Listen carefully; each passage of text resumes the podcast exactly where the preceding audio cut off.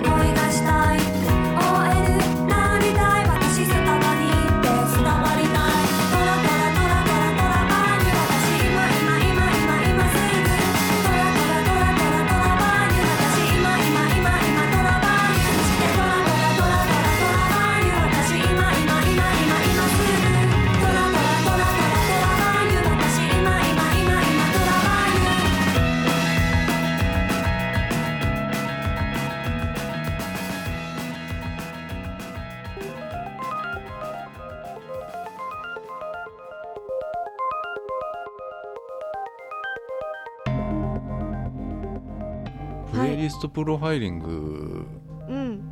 ちょっともうちょっと待ってくださいっていうはいはい。あれなんですよ、うんうんあの割とねあの結構もらってるんだけど、はい。まあ、全部こう美香さんにも聞いてもらったりとかうん。したりするんではい。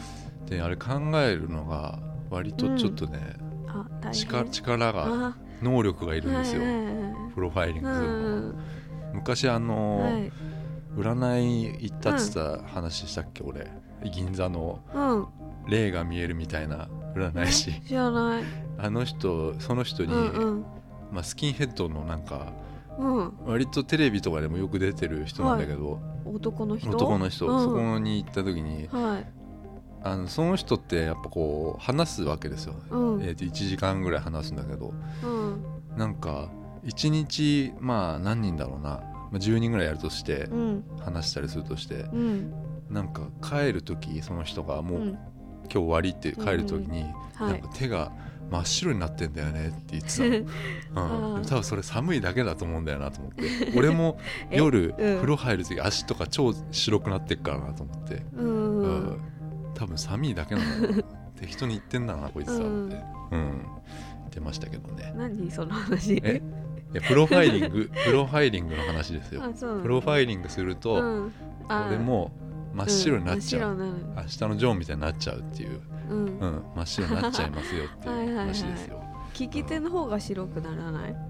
ああえ？それを聞き手なんっていうの？かマウスとかいじってるとあそういうことね。聞き手ってそういうことね。そう。う、ん、うん、マウスいじってる手だけが氷になったりする。冷たくなるよね。うん。うん、なんだろまあなんだろうねあれはね、はい。うん。うーん。なんかあったかくなってきてあのー寝る時に T シャツ1枚でえ？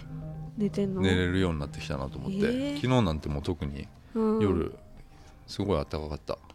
うん。まあええてか美香さん寒がりすぎじゃな い？毛布なんていらないんだよ今いや日は毛布かぶってる。うん、寒いよ。ううんん。あのさまあ何年か前にはい。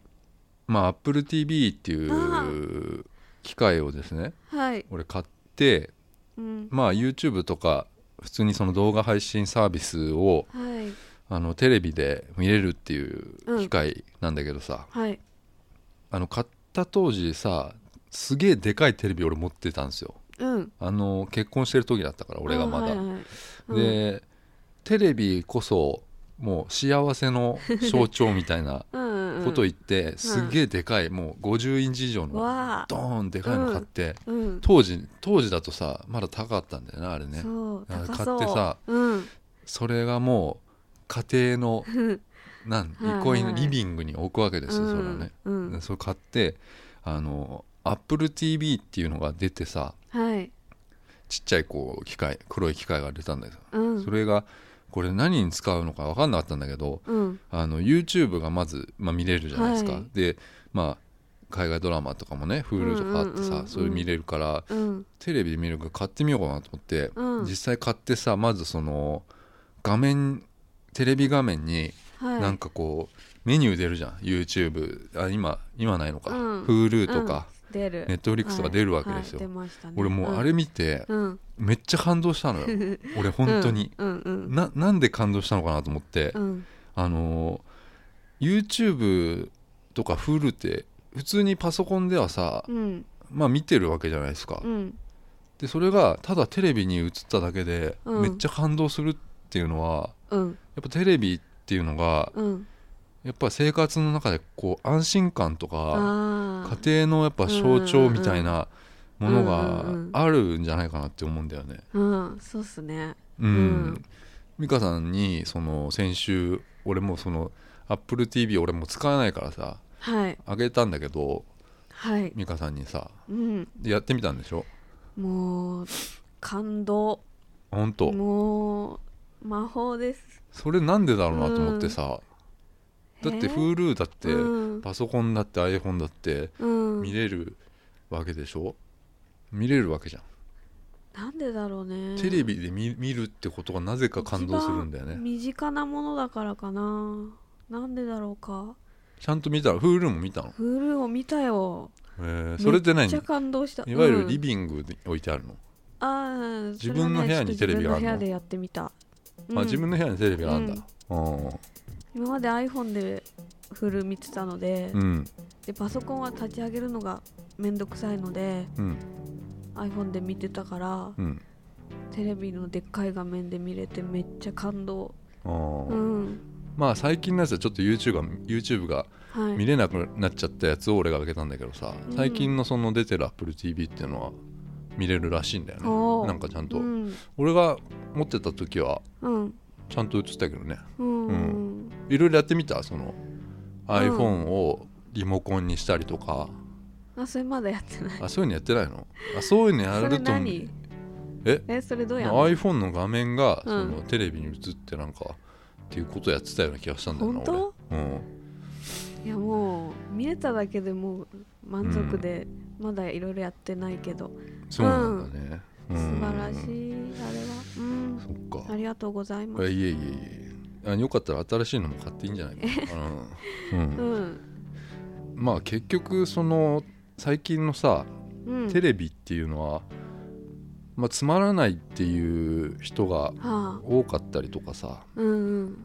言っても割とその影響力はあるんだよなと思ってテレビ自体にあははい。メディアとしてはうん。一番影響力あるじゃないかなっていうのははあるんだけどさ、はいあのーこれからそのテレビがさもっとはい。もっと大きな役割っていうか、うん。になってくるとうん。俺は思ってるんだけどうん。やっぱ無関心の時代っていうのが毎回言うけどはい。なお進むから、うんうんうん。そのまあそういう話につながるんだけどさうん。あの例えば音楽番組あるじゃないですか。はい。金曜日のじゃあ「M ステ」にし「ましょうか。ステ」うん「M ステ」やってる時にさあの、まあ、その時間にさ8時とかはい。金曜日の。そうするとさあのツイッターのトレンドを見るとまあ「M ステに」だったりそのその日出てるアーティストのさなんかかあのツイッターの検索ボタンみたいなのを押してトレンドみたいに出てくるじゃないですか、はい。そうすると今日出てるアーティストのうん誰々さん、ん。誰々さんみたいなのが出てきてそれをポッと押すと「あ M ステ出てたんだ」みたいな、そういうのが結構今多いですよ、うん。毎週。はい。で昨日もやってたのかな？昨日昨は日はやってない。休みだったんだ、うん。うん、で「M ステ」はやっぱり話題の人が出るわけですよね、うん。まあ、そこに出れるっていうのは結構スペシャルなことだと思うんだけどさ、アーティスト的にはさ、はい。あのー俺いつも言ってるその無関心の時代っていうのはさはい。視聴者とテレビ番組っていうのにちょっと近い、そういう関係にちょっと近いのかなと思って、うん。じゃあ金曜日家帰ってきました。はい。で時間8時ぐらい。うん。あ「M ステ」だっつって、うん。まあ、テレビポチってうん。押す、はい。でこの時点でやっぱ「M ステ」8時8時「M ステ」みたいな関心がまず生まれてるわけですよ。うんうん。ここで。はい。で「M ステ」つまんねえな。って言ってでも、うん。でも暇だから見よう。んうん。うこれが無関心だと思ってるの俺。うん。要は関心がなくてもうん。見ちゃうあー見てるっていうとりあそえず。のとりあえず見てるっていうのがんんん。無関心だと思って、あのそこからはい。いや新たな関心っていうのは生まれる可能性はもちろんあるんだけど、うん。例えばあのつまんないっつってでもうん。アーティストに興味が出たりとか、うん。そういうのあるんだけどそれってすごいわずかだと思うのよ。可能性的には、はい。その可能性は。うん。で「まあ M ステ」はやっぱり宣伝じゃないですか。ほぼ。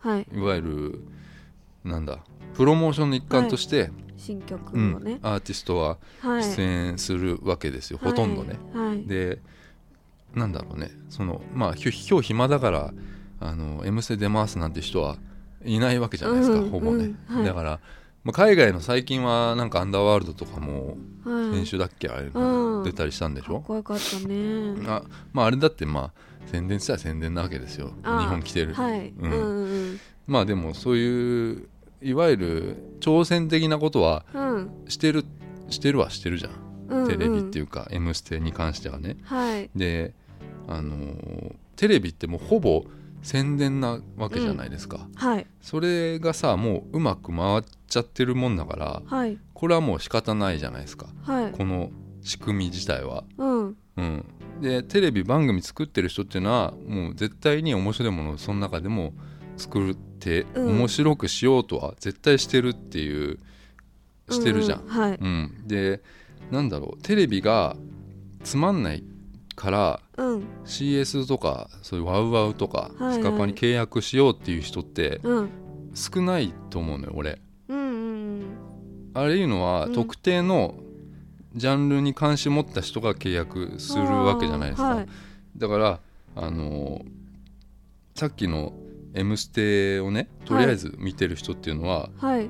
い、ろんな選択肢がある中でやっぱ受け身になってるっていうのが無関心だなと思ったの。まあ受けてるだけのものに対して自分は何も興味がないのにうん。画面を眺める。うん。いや言ってる意味は分かりますかね俺のちょっと分からない。ちょっとわかんない。そして今すごい足がしびれあのそうか。もういろんないろんな状況が今ちょっとうん目の前にはマックポテトマックフライポテトもああり足もしびれ、うん、うん。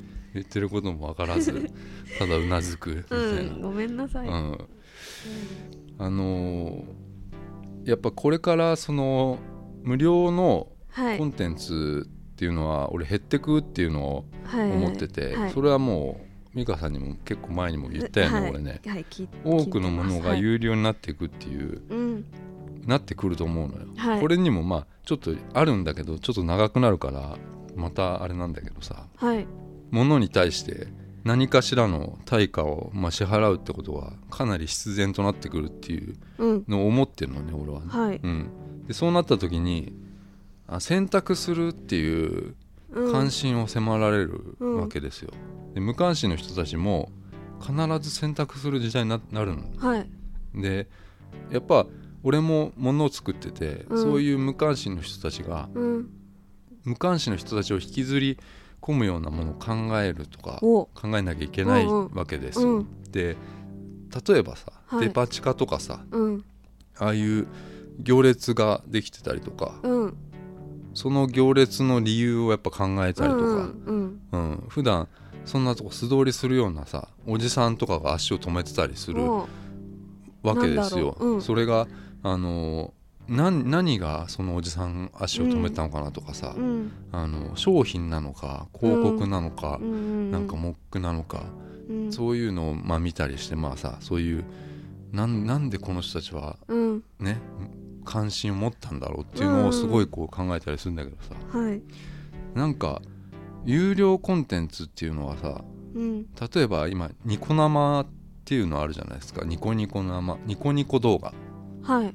ニコニコ動画動画はさうん。有料じゃなくてももちろん楽しめるんだけど、はい。有料だともっと快適にうん。楽しめるみたいな感じで月々ほら何百円っていううん。お金を払えばうんちょっとこう有利になるのかな？そうなんだ。画質が綺麗になったりするのかな？ううん。んあの会員登録もしなきゃいけないわけですよ、はい。ニコニコ動画っていうのは、そうだと思いうます。ん、割と俺はい。ハードル高いなと思ってその、ニコニコ動画のハードルっていうのはさ、うんうん。会員登録もしなきゃいけないとかさ、うん。でニコニコ動画っていうのははい。完全にその受け身じゃないっていうか、うん、うん。あれは動画じゃあ与え与えられた動画に対して参加ができるわけですよね。そのコメント書いたりとかさ、うんうんそこにはそのうんはい。なんだろう。関心が生まれてるわけですよ、うんうんうん。だから、はい。メリットを感じてるっていうからお金をまあ払う人がはい多いわけでさ、はい。あのそういうニコニコ動画のユーザーっていうのはうん。割とその関心を持ってるんじゃないかなとは思ってるの。よなんか選んでんじゃないかなと思ったのその。うん自分のやりたいことっていうのを。はい。うん、でその海外のテレビとかってさうん。ほとんどその自分で選ぶ形じゃないですかチャンネルみたいなのをさ。そうなの？お金を払ってチはい。ャンネル契約する、うん。まあなんだろうね。あの初期の入ってるものって多分23しかないんじゃないのかな、そうなんですか？うん。日本みたいにこへういろいろないんじゃないかな、うん。で、ねまあ、ネットフリックスとかも最近ほら海外ではめっちゃシェア伸びてたりとかものすごいシェアなわけでしょ？うん。だから自分にメリットがあることに対してお金払うと。はい。で、うん。まあ民放の今のテレビっていうのはさあのテレビ局とか、まあ、制作会社が作るものを与えられてる形なわけですよね。はい。で視聴者はもう受け身なわけじゃないですか。うん。でも最近ほらボタンあるじゃない？こううん紅白とかではい。緑に何緑色のボタンとか押し押すとか。あデータ放送データ？放送。うん。あれこの間さうん。あのうちのお父さんがさうん。実家実家帰った時にさ、うん。ボタンを押してたのちょっと笑っちゃったの俺、うん。うん。ああいうボタンあるけどさ、うん。あのーさっきのその無関心の「M ステ」組の人はさはいツイッターで参加してるわけですよね、ああうんうんうん。まあ、テレビをその、まあ、実況みたいな形でうんうんみんなが共有するっていう、はい。だけどだからそこでトレンドがまあ生まれるわけですよね。無料、はい。無料なんだよねでもね。ツイッターっていうのは。うん。だからお金を別に払ってるわけじゃなくてはい。俺は選んでないと思ってるのよ。その無関心組っていうのははい。無料のもので今ことを足してるっていうのがうんうんあるなと思って「M ステ」のそのトレンドっていうのがうん。すごい薄っぺらく思えちゃうの。あ軽く思えるんだよなと思って。うんうんううん。なんかそこから例えばじゃあライブ行ったりすればそれは関心ってことになるんだよねと思って。うんうんうんううんん。すごいむずいなと思ってううん。んそういうのを考えたな「M ステ」見てすごいいっぱいそれについてつぶやいてトレンドになってるけど、うん。薄っぺらいってこと？なんか軽軽いイメージになっちゃうなと思って軽く。うん。とかさまあうん。なんか割とそのメジャーアーティストももちろんいっぱい出るけど、はい。たまにほらちょっとちらっとインディーズ系のはい。人とか出た時うも、んなんかこう、うん。話題にはなるななるじゃん、うん、だけどそれ以上はちょっとうん。今のところないんだよなと思って。だから足を運ぶ人がまず少ないんじゃないかなと思って。言ってるだけの人が多いのかなとは思ったんだよなと思って、うん、だからまだそこのうん。無関心っていう層がうん。動いてないんだなと思った。うん。うん。らこれからでもうん。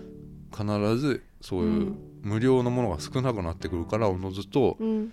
そういう無関心の人も選ばなきゃいけないっていうお金を払ってうんうん。やんなきゃいけないっていう時代が来るんだなと思った、うん、うん。うん。そうです。はい。はい。わかりました。曲。はい「レイディーフラッシュ。ユースカ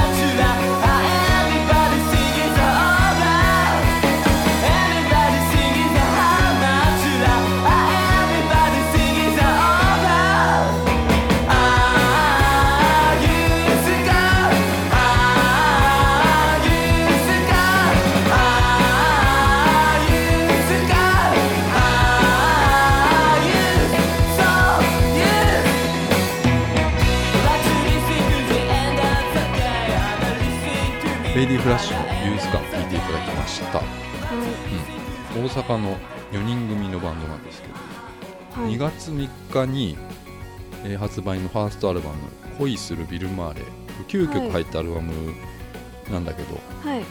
あのーすごいね音楽がさ、はい。あのー好きなんだなっていうのがあの伝わってくるよううん。なアルバムだったんだけど今日も、はい。なんかどれうこのんね9曲の中でかけようかっていうのをさっきまで悩んでたんだけど、うん。うん。ちょっとこれでいいのかなっていうのが、はい。まあ、好きなのかけたんだけどさ、はい。うん。あのーなんかこういろんなものが入ってるなと思ってそのいろんな俺の好きなものが入ってたりとかして、はうん、いいなと思ったんだけどさ。いうん「ワギャンのランド」っていう曲が入ってて。はい。その中に歌詞でさはい「京橋のパンクス」っていう歌詞があったの、うん。京橋。京橋？のパンクスっていう曲歌詞があって。はい。あの大阪に京橋ってあんだっけ？大阪にもあんのか。あ大阪にも京橋ってあってさはい。東京にも京橋ってあるんだよね。うん。京橋日本橋のほらはいはい。近くなんだけどさうん。大阪にも日本橋みたいなのあんだよね。なんかうんこれすごいなと思って。地名同じ地名がいくつもあってさ。うん。東京の京橋ってさうん。割とその東京一のさオフィス街っぽいさまあはいはい。あの東京駅の近くだしさ。うんうん。でなんかそこでなんかダブルミーニングっていうかさうん。向こうの大阪の京橋とちょっと違うと思うんだ、はい。なんか雰囲気が、うん。なんかそそういうなんかちょっと感感じ方がさ、うん面白いなと思ったんだけうどさ、ん。うんこのアルバム「恋するビル・マーレ」はさ9曲入ってんだけどはい。アルバムとしてやっぱりちゃんと聴いてもらえるとさ面白いんだよなと思って、うん。うん。音楽好きな人にはかなりうん。響くなと思って。アートワークとか見てもすごく合ってるなと思って。うん。バンドにさ、うん、かなりその細かいところまでこだわってなんかポップな曲が多いんだけど、はい。かなりこう繊細さを感じたなと思った、うん、あのライブも今フォートレスハイドとかとはい。スプリットツアーしてて精力的にやってるので、あの詳細はオフィシャルしオフィシャルサイトをチェックしてみてください、えータワーレコードとか iTunes、Amazon いろんなところで購入できるので気になった方はチェックしてみてください。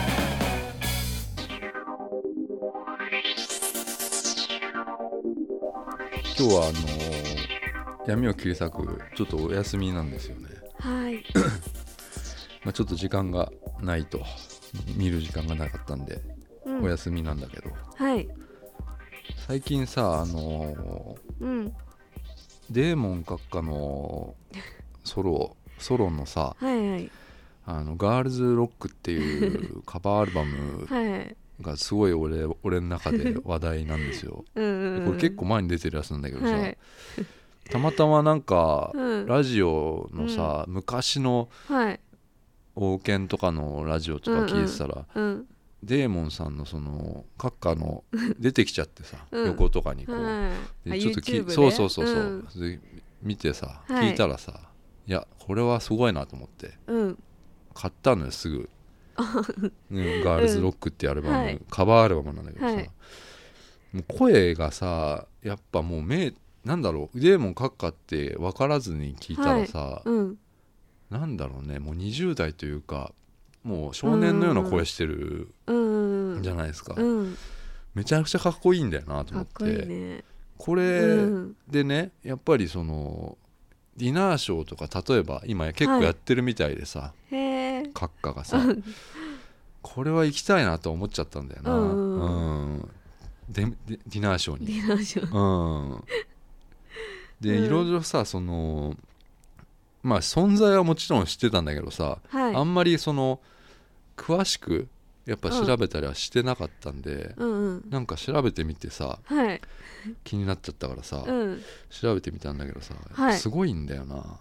なんかね まずまあ属性とかうん。属性悪魔、まあ、悪魔教の教祖とかあそうなんですか。そういうのがもう入ってて、まあ年齢はやっぱ10万53歳これはもう有名じゃないです10か万53歳なんだ。そうそうそう。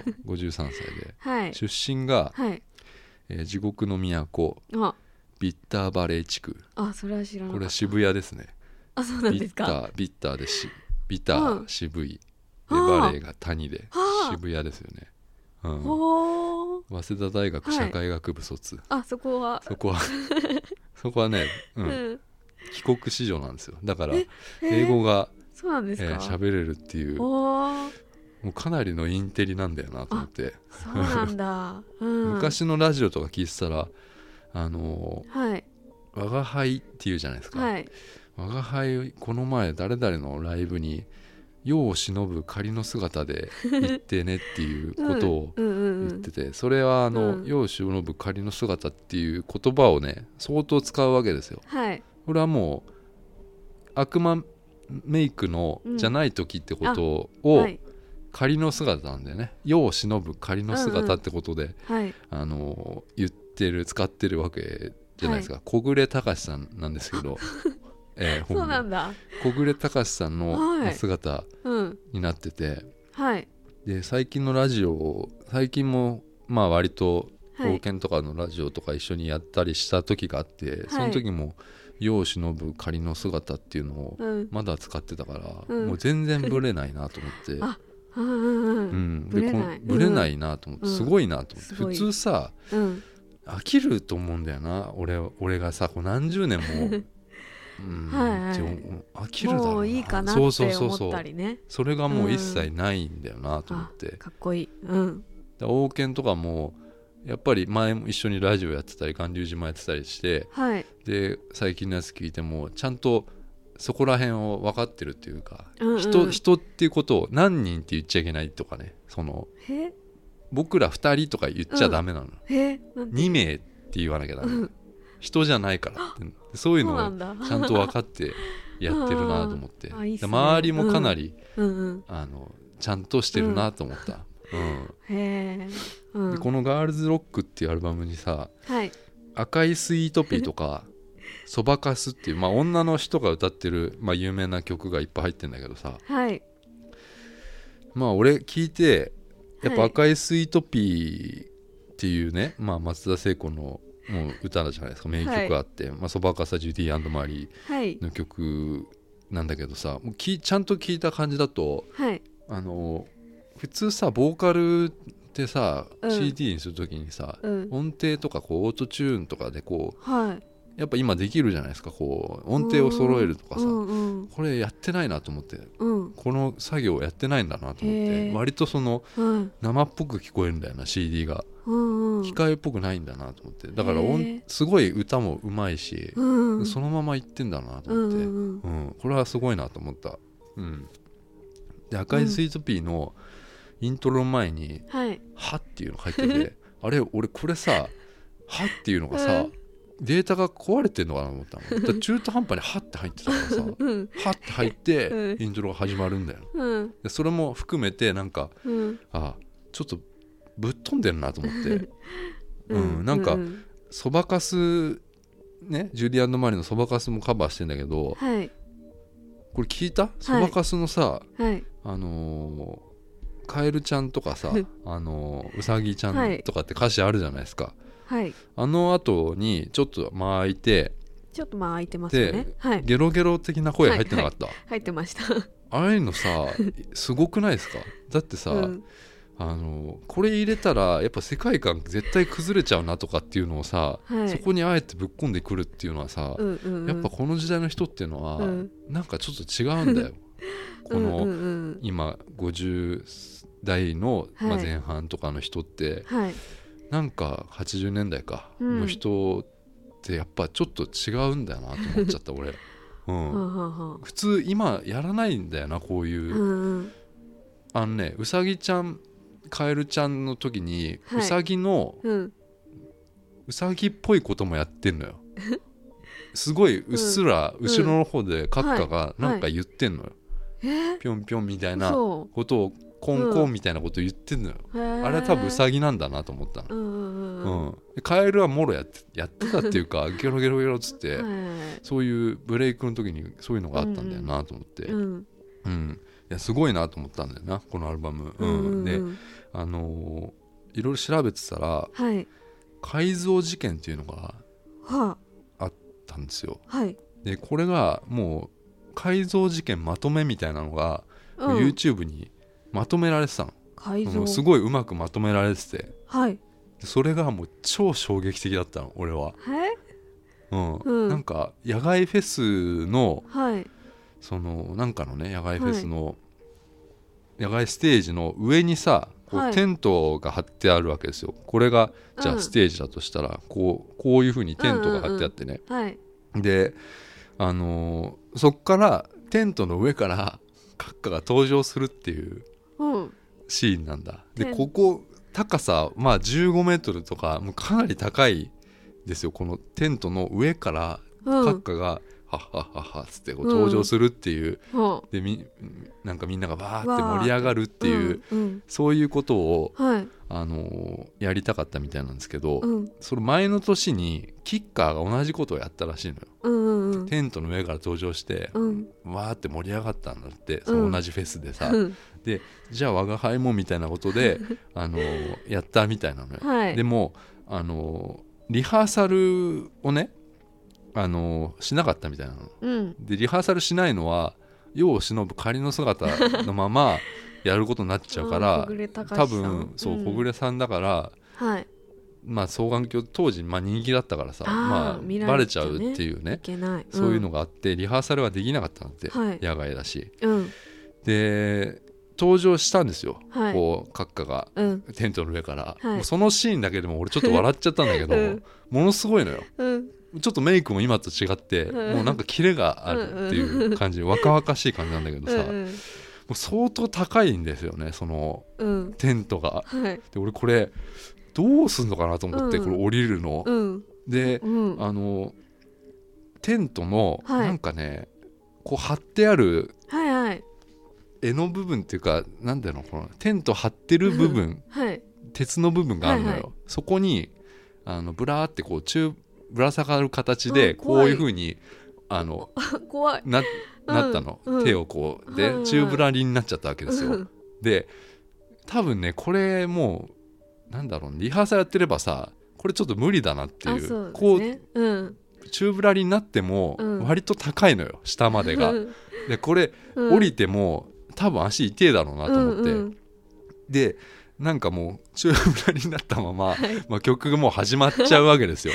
だから始多分うん。もう降りなきゃしょうがないになって、うんうんでも閣下もそこで手を離したんですよ、うん。そしたらなんか下にうん。なんかアンプみたいなのがあって、そこにぶつけて ちょっと一瞬グラってなったの。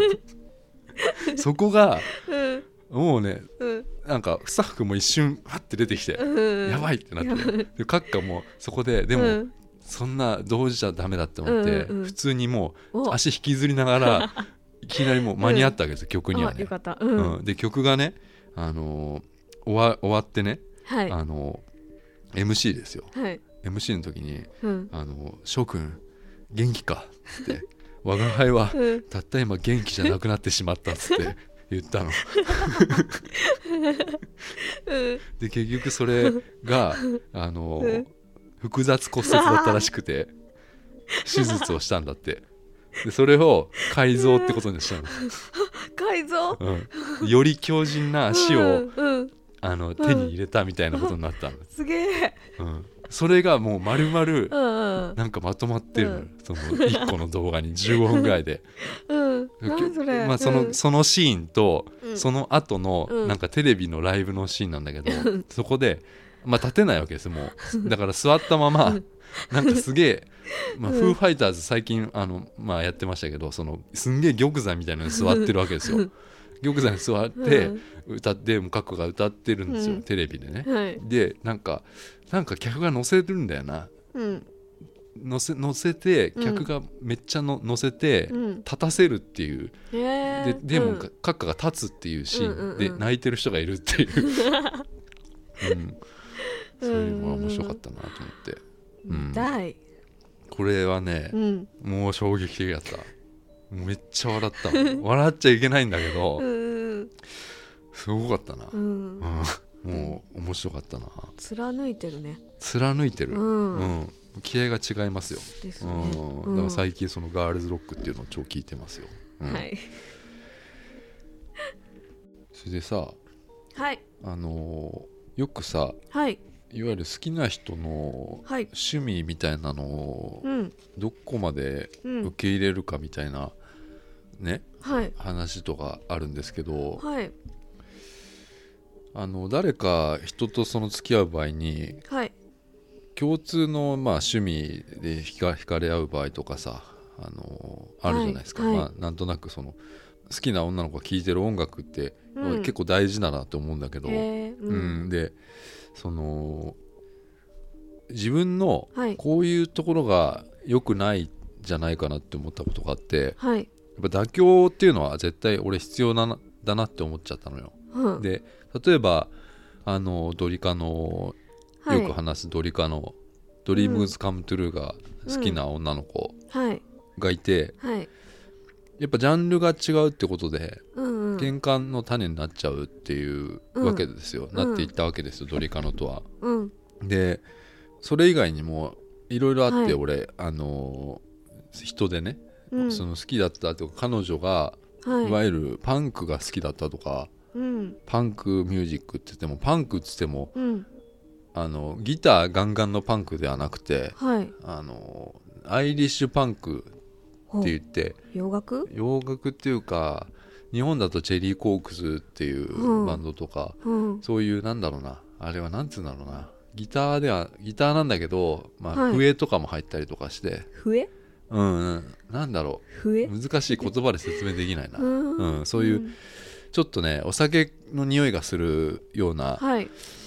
あのーまあ、パンクが好きだったりとかして俺、はい。当時その全然やっぱりそっちの音楽がうん。実は好きじゃなかったうんわけですよ、はい。であのーまあその人と結婚してた人なんだけどさ、あの家にいてもやっぱおお互いの音楽をお互い好きな音楽をもう否定否定し合ってることがかなり多多かったのよ。うんうんうん俺の聴いてる音楽はもう全然好きじゃないし、うん。もう何がいいんだか全くわからないっていううん。ことうんを普通にそれを、はいそういうのを笑い話にしちゃえばいいんだけど、うん。どうしてもうん。譲れないところがあったりとかして 岡村ちゃんとか例えば聞いてても、うん。もう全然もう気持ち悪い何がいいのか全然わからないやめてみたいになっちゃうと。うんうん。そういう顔とかもすられると もう、うんこれはもうダメだなっていうな、うん本当はねそこでやっぱあるじゃないですか、そういう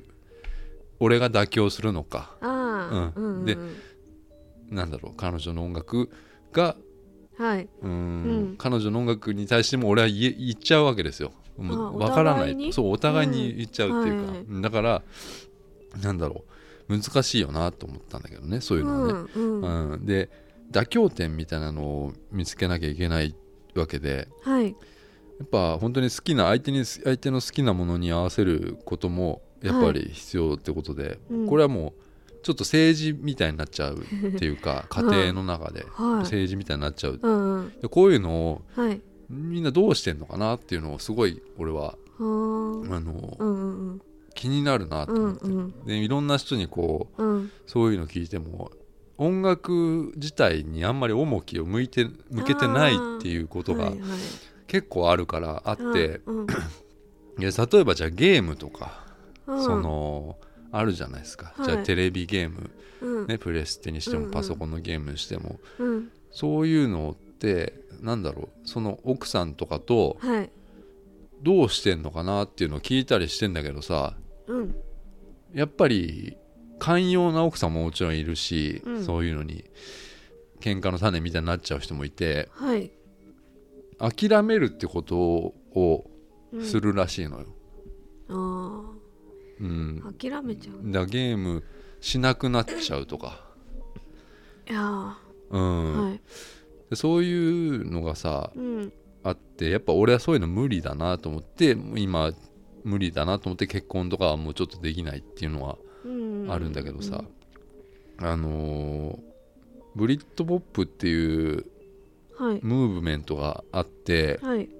それが終演終わった時まあはい。大体98年99年とかに終わった後にそのドリームズカムトゥルー好きだった女の子、ドリカノに、えーはい出会ったわけですよ。はい。でその時ってイギリスの音楽っていうのはもう衰退してったのね、うん。もう新しいバンドとかも特にパッとせずにさうん。で俺ももうさまよっちゃってたわけですよ。そのその 何どうしたらいいのか分かんなくて、その時にドリカノに出会っていくから、うん。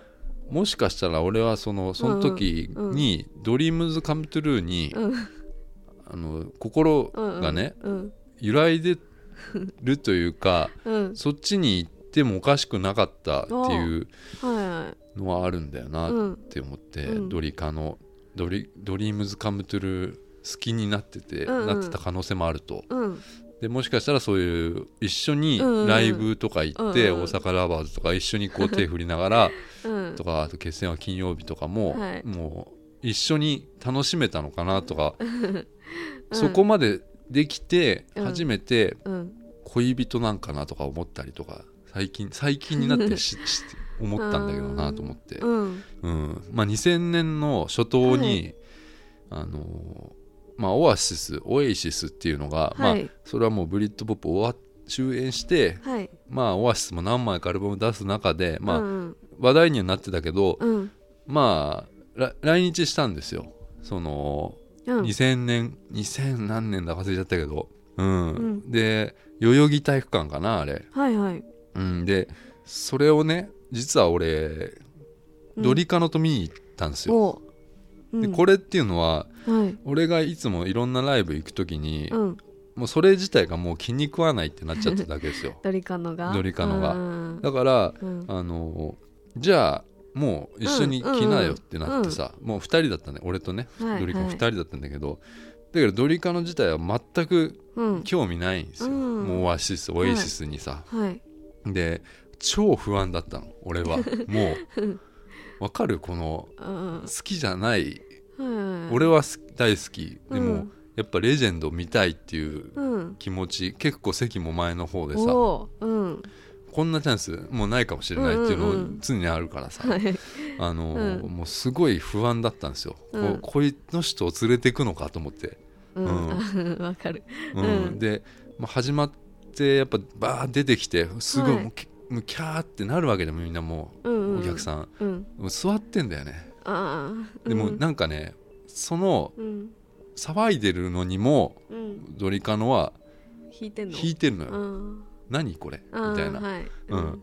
何なの？う。ん。でも俺もすもうすごいおおって感動してるわ 俺は。うん。立ってね。うん。でもこの人もうずっと座ってるわけですよ、うん。でもなんかもう曲も始まってももうずっと座ったまま、うん。もうずっと一点見つめみたいになってるのそのドリカノは。でも俺も周りの人にも迷惑だし、ね。やっぱファンの人ばっかだから、はい。あのーもう失礼だしね。うん。もう知らない人のふりをやっぱしちゃったわけですよもう。ほこの人、はい。座ってる人は知りません、うんうんうん。で横目でチラチラは見てたんだけど、ううん。もうずーっともうムズーっとして、うん。もう俺が楽しんでる姿がうん。自分を見てくれてないっていうドリカノはなんかそういうライブであってもそういうのがあったらしくて、まああのものすごいムスーっとしてる で俺はもうライブずーっと見てて楽しくて、うん。うん。でも最後の方ドン「ドントルックバックヤンガー」とか、うん。もう大合唱はいの時なんだけど、うん。ドリカノの方見ると、うん。首だけ乗ってたっていう、おうん、首首だけなんかちょっと動かしてたっていうのがうん。あって、うん。ちょっとそこだけなんか、うん。首。そうそうそう。なんかなんかそういうさちょっとうん難しいなと思った。俺はもううん。なんかそういうののあでもオアシスすごいですねそしたら。オアシス、ね全然興味ない人でもすごい弾いてんのうん。いやにでも分かんない。乗ってたのか最後の方は。ううん。ん乗ってたんか、うん。その吉田美和の首の動きを、ま、ちょっとドリカの乗りしてたのかなと思って、うん、うん。ドリカム乗り、うん。ううん。ん。してたんかなと思って。うんうんまあでもその後だいぶ喧嘩して、うん。もうそれもう多分俺らも終演だったんだその時。そう終演間近の時だったから。うんうんうん。そういうのありましたね、認めてあげればいいのにね。だから、うん。若かったんじゃないかな。まだ本当にうん。何歳？二十歳とか？20そこそこ？みたいな感じで。うん。そういうのありましたね、うん、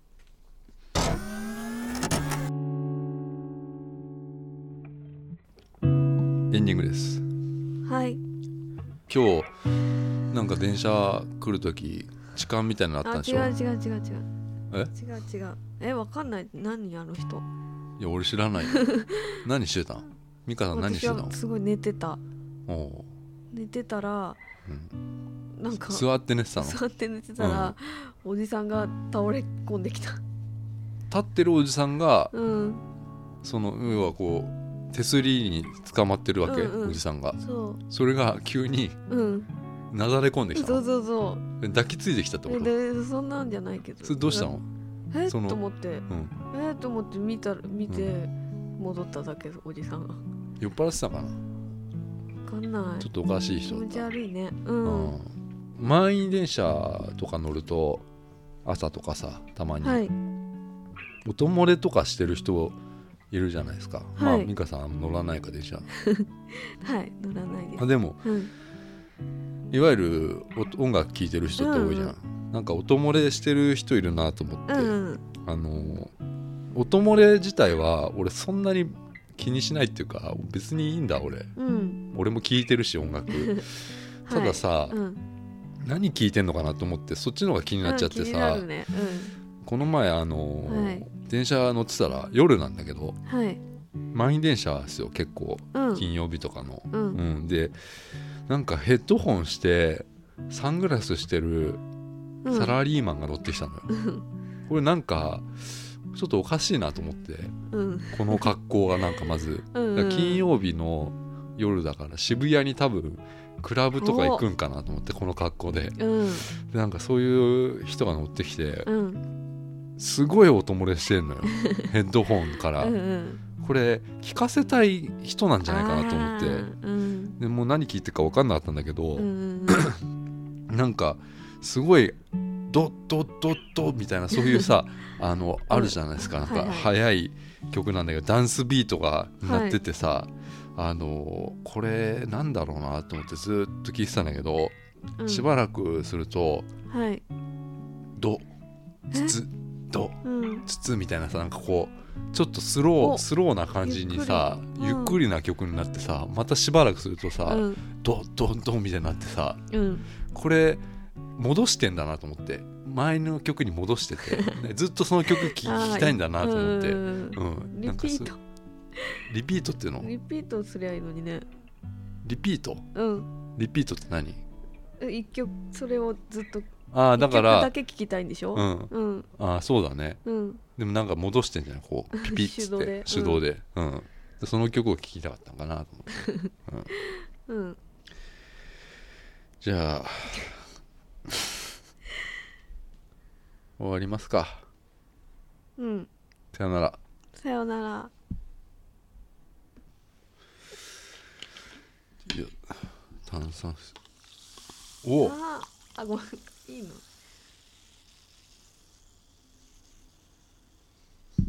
なんか今のだけでいいかな